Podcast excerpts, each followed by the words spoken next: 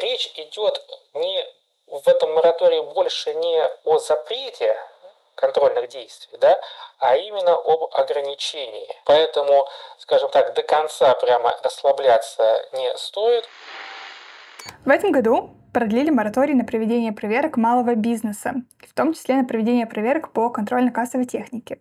Тем не менее, практика прошлого года и расхожая информация в интернете показала, что мораторий очень неоднозначный. Поэтому в этом выпуске я, Маша, эксперт из Эльбы, и Оксана, эксперт контрмаркета, решили разобраться, от чего на самом деле этот мораторий освобождает.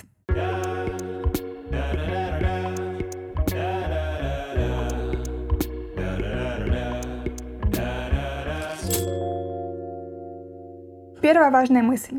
Этот мораторий лишь про неналоговые проверки. То есть он никак не относится ни к камеральным проверкам, ни к выездным налоговым проверкам. Здесь речь в основном идет о проверках МЧС, Роспотребнадзора, Роскомнадзора, может быть, Росавиации, ну и Роструд тоже относится к этому. Также в 336-м постановлении о моратории отдельно говорится о кассовых проверках, и вот на них мне хочется сегодня остановиться и более подробно разобраться. Вторая важная мысль. Проверки КГТ бывают только внеплановыми. И вот эти внеплановые, в том числе выездные проверки, они не отменены совсем, они просто очень сильно ограничены. Постановлении говорится, что вот эти вот внеплановые выездные проверки будут проводиться только в очень редких случаях, только с поручения прокуратуры и по причине того, что вас бизнес ставит под угрозу жизнь людей, их здоровье, экологию и безопасность государства. Третья мысль. В рамках разговора об этом моратории очень много говорится, что будут распространены сейчас у нас профилактические мероприятия, то есть когда к вам просто приходят, поговорить, э, дать советов, но при этом не будет иметь права штрафовать. Из этого лично у меня складывается два убеждения, предубеждения спойлер. Первое. Ко мне очень вряд ли придут. Ну что, я в самом деле, что ли, какую-то угрозу национальной безопасности, что ли, представляю. А вторая мысль, э, даже если придут, то профилактически э, просто поболтать и не штрафовать меня. Давайте посмотрим, так ли это на примере кассовых проверок, и просто понаблюдаем, как забавно порой закон может работать.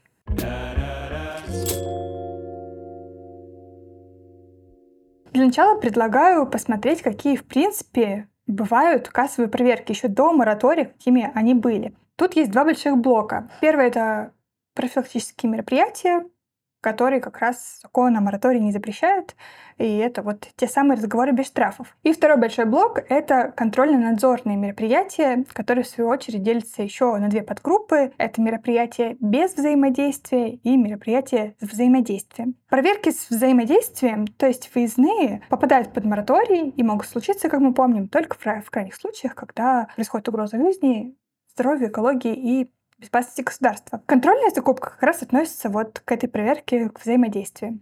Ну и Поэтому, наверное, многие в интернете такие, опа, ну все, никаких контрольных закупочек, выездных проверочек можно понарушать. Но подождите, если разбираться дальше, и если посмотреть, что такое мероприятие без взаимодействия, которые под мораторий не попадают, то есть э, мораторий от них не защищает, э, то мы увидим, что вот в эти мероприятия без взаимодействия входит наблюдение за соблюдением требований и выездное обследование. Что странно, ведь выездное обследование по определению как-то не может быть мероприятием без взаимодействия, потому что кто-то ведь приедет, а это как-то... Что это, если это не взаимодействие? Война — это мир, свобода — это рабство.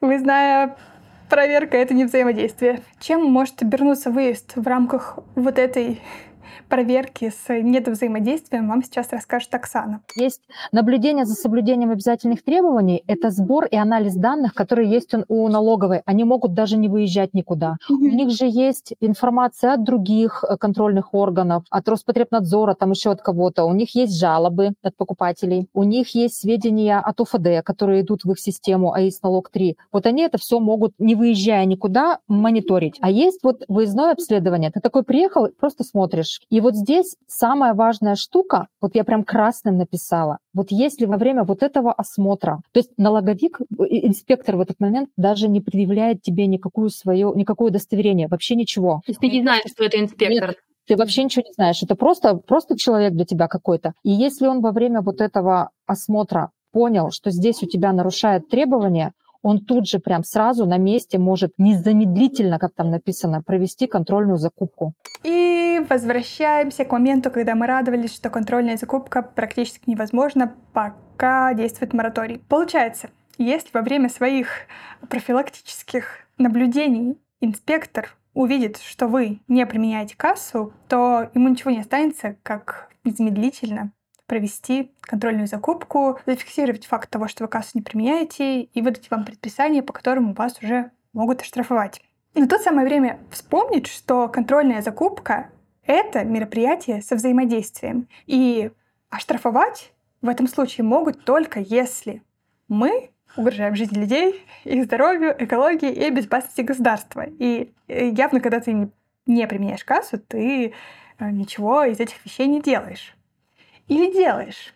По идее, тебе должны выдать предписание об устранении нарушений. Ну, то есть, как бы ты же нарушил, ты сейчас должен это исправить, по идее. И что сказано? что вот эти предписания можно выдать только в экстренных случаях во время действия моратория. Экстренные случаи следующие. Угроза причинения вреда жизни, тяжкого вреда здоровью, чрезвычайные ситуации природного техногенного характера, ущерб обороне страны и безопасности государства. И, короче говоря, есть уже решение суда Верховного.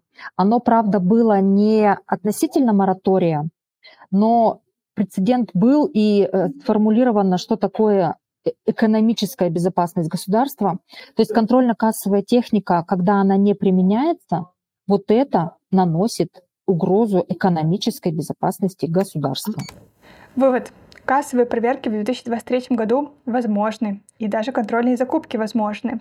Но цель этого выпуска все-таки не в том, чтобы вас запугать, а в том, чтобы напомнить, что забивать на применение кассы не стоит. Тем более срок давности по такому правонарушению один год. Это значит, что если в январе 2023 года во время моратория инспектор увидел, что вы нарушаете, но не смог найти поводов вас оштрафовать, он может прийти в январе 2024 года и сказать, ты тогда не, не применял, год еще не прошел, я тебя штрафую, моратория больше нет.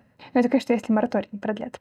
Вторая цель этого выпуска — напомнить вам о ваших правах. А напомнить, что профилактически вас могут проверять сколько угодно. Даже не проверять, а просто наблюдать, давать советы, э, профилактические разговоры проводить. Тут никаких проблем. А вот штрафовать вас могут лишь в крайних случаях. Та история, в которой невыдачу чека подвели под угрозу экономической безопасности, это все-таки был судебный случай, да, то есть люди судились и доказывали это. Вот так просто взять и оштрафовать вас ничего, ну, все-таки будет сейчас очень сложно. Так что, если что такое у вас происходит, вы перепроверьте пару раз и спросите, на каких основаниях?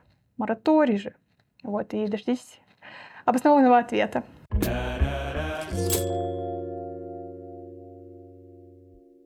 Ну все, подписывайтесь на наш канал, или наш подкаст «Эльба объясни» на разных аудиоплатформах, чтобы не пропустить на самом деле важные вещи. Одним из следующих выпусков я планирую сделать выпуск о том, кто до сих пор может правомерно кассу не применять. Вдруг это вам пригодится, и история о проверках вам вообще неинтересным боками у вас проходит. С вами была Маша, эксперт из Эльбы, ваша персональная переводчица с бухгалтерского на человеческий.